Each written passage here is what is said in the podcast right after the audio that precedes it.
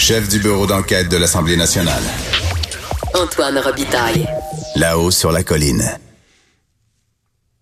Donc, nous sommes de retour et cette fois-ci avec un invité de marque. J'ai avec moi le ministre de l'Environnement, Monsieur Benoît Charret. Bonjour, Monsieur Charret. Bon après-midi. Donc, euh, aujourd'hui, euh, plutôt cette semaine, le gouvernement annonce dans le fond un, processus de consultation, consultation d'experts, consultation populaire. Euh, vous allez vous déplacer en région, entendre les gens sur le prochain, dans le fond, plan de lutte au changement climatique et d'électrification du gouvernement de la CAC. Euh, ça va s'échelonner jusqu'en 2020, ce, ce, ce processus-là, donc ça sera assez long.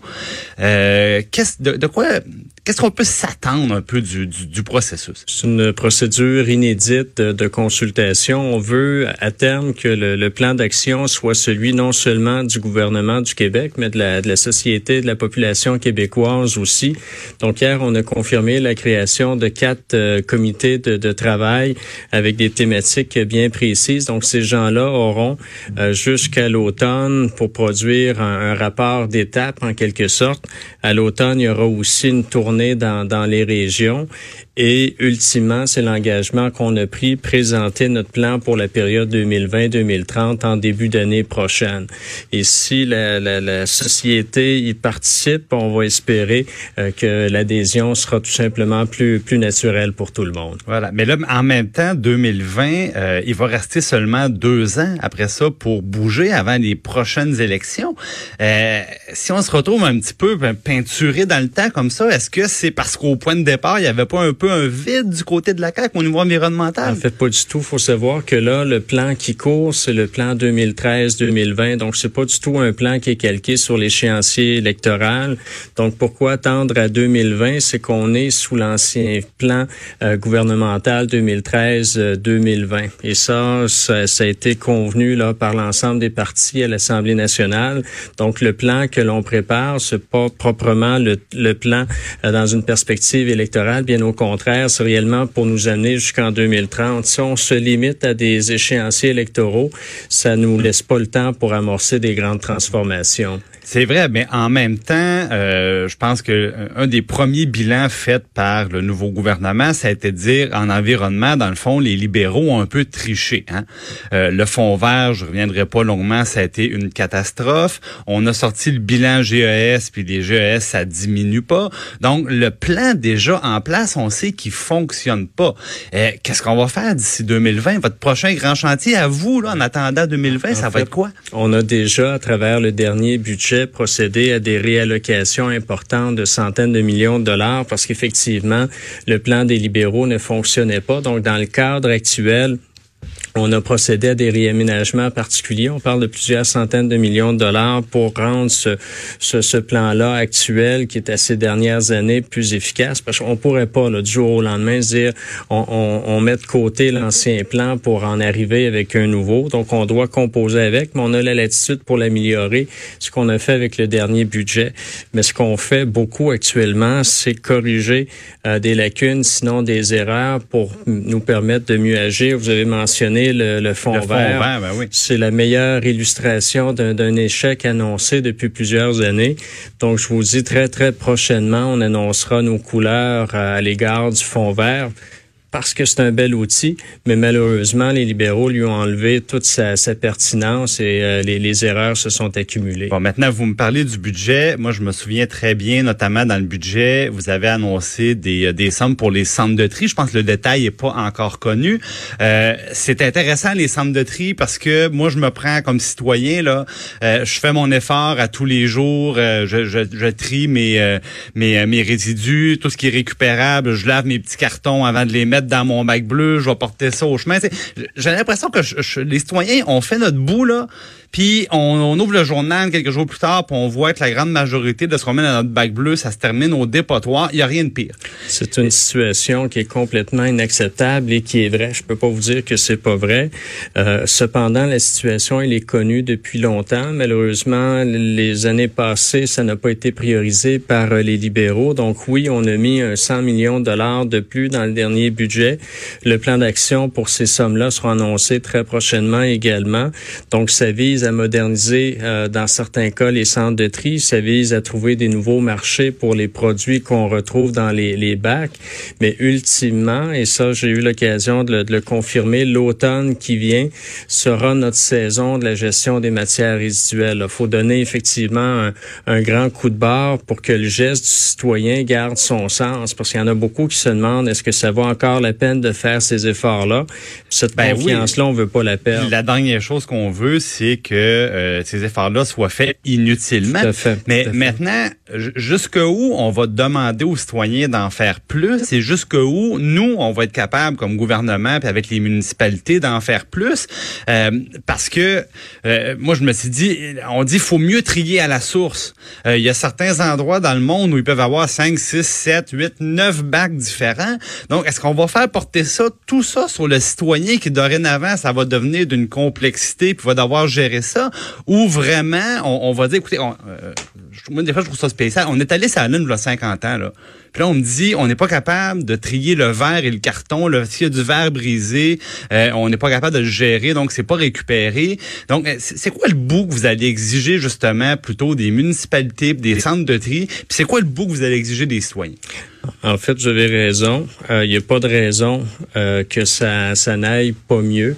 On n'a pas l'intention, et ça déjà, je peux le confirmer, il n'y aura pas de nouveaux bacs d'ajouter euh, pour les, les, citoyens, à part naturellement les municipalités qui décident de leur propre chef d'instaurer le bac pour la matière organique. Ça, il y a de plus en plus de, municipalités qui retiennent ce principe-là. Mais pour le recyclage et l'étape préalable, la, la, la récupération, on veut simplifier la, la démarche et s'assurer que ce verre, ce papier, cet aluminium qui se retrouve dans le bac euh, soit revalorisé, non pas retourné bêtement au centre d'enfouissement comme c'est le cas présentement. Donc là, c'est beaucoup de travailler. C'est ce qu'on fait ces jours-ci, ces semaines-ci avec euh, les entreprises, avec les municipalités, avec les centres de tri. On est en train de, de peaufiner notre approche, mais normalement, là, dès cet automne, on devrait arriver avec quelque chose de concret. Peut-être le, au niveau de ce qui a l'impact le, plus important, la fameuse consigne. Évidemment, on, sait depuis longtemps, il y a éco-entreprises au Québec qui euh, qui s'objectent à ça. Euh, euh, mais par ailleurs, justement, je pense qu'on a un récupérateur de verre au Québec qui peut, donc c'est une seule usine qui a des capacités limitées. moi, je suis comme bien du monde au Québec, j'aime bien aller à la SAQ est-ce que je vais devoir payer une consigne et rapporter mes bouteilles de vin euh, à la suite de ce processus-là? En fait, il y a eu plusieurs approches étudiées au cours des dernières années et on essayait à tout bout de champ de trouver la solution unique qui répondrait à toutes les, les problématiques. Et cette solution unique-là n'existe pas. Vous avez raison, vous avez parlé d'un grand récupérateur euh, de, de verre au Québec, euh, pour ne pas le nommer, Owens, Illinois. Eux, ils ont besoin d'un type particulier de, de vitre.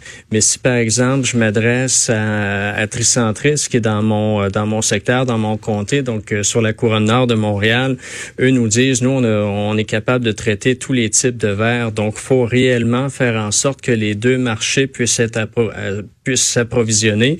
Owens est celui qui va faire, par exemple, les bouteilles de, de bière pour les Molson et autres de, de, ce monde. Mais actuellement, ils ont l'obligation de s'approvisionner en Ontario puis aux États-Unis parce qu'ils n'arrivent pas à avoir leur propre matière de leur côté. Donc, notre solution devra être, euh, devra pouvoir répondre aux besoins d'un tricentris, par exemple, mais également d'un Owens. C'est pour ça qu'il n'y a pas de solution, il n'y a pas de solution unique. L'inquiétude qui prévalait il y a quelques années, c'était d'obliger les marchands à récupérer sur place les bouteilles qu'ils mettaient en marché. Et ça, je vous le dis, là, c'est un scénario qu'on a qu'on a exclu. Je dis pas qu'il y aura pas de système de consigne. Si on dit oui ou non, est-ce qu'il y aura un système de consigne pour les bouteilles de vin? Sur certains produits, peut-être, euh, on, est avancé, par exemple, au niveau des bouteilles d'eau. Ça, la population le, demande au niveau des bouteilles d'eau. Encore là, c'est pas un oui catégorique, mais je peux pas dire qu'on n'y réfléchit pas. Euh, pour ce qui est des autres contenants de verre, je peux vous dire qu'il n'y a aucun commerçant qui sera obligé de récupérer ce qu'il met sur le marché. Mais une fois ça dit, il est trop tôt pour vous confirmer le, modèle exact. mais on est en train d'y réfléchir là, avec on pourra, on pourra se reparler à l'automne. Je Avec grand plaisir. Je vous poserai cette question-là. Euh, Monsieur le ministre, on apprenait cette semaine que les, les, les les automobilistes québécois, au gouvernement du Québec seulement, là je parle pas du fédéral, on paie 7 milliards de dollars de tarifs et de taxes par année 7 milliards. Et là-dessus, il y a 2 milliards et demi qui revient sur les routes. Donc, on va s'entendre, là. Euh, L'automobiliste paie un tiers pour les routes qu'il emprunte, puis le deux tiers, ça va à bien d'autres choses, notamment à financer le, transport en commun, parce que dans le transport en commun, la proportion est, inversée. L'usager paie à peu près le tiers de ce que ça coûte le transporter. Euh, quand je vois là euh, 50% de nos autoroutes qui tombent en ruine, complètement délabrées, euh, je pense que les gens qui nous écoutent à Montréal j'ai pas besoin de leur faire de dessin. Est-ce que c'est la bonne proportion? Est-ce qu'on va continuer comme ça à payer comme automobiliste 7 milliards, avoir des routes pleines de trous, mais euh, payer davantage pour le transport en, commun alors que l'usager fait peut-être moins son, son bout? Euh, est-ce que c'est la bonne proportion, ce qu'on charge aux, automobilistes, puis qui est détourné à d'autres fins? Je suis peut-être pas le mieux placé pour parler des proportions, mais je peux aisément vous parler du, du problème. J'ai eu le dossier des transports euh, jusqu'à tout récemment lorsque j'étais dans, dans l'opposition notamment. Donc, c'est un, dossier que je connais bien. Ce qui est certain, c'est qu'il y a eu un déficit d'entretien important euh, que les gouvernements passés n'ont pas essayé de combler.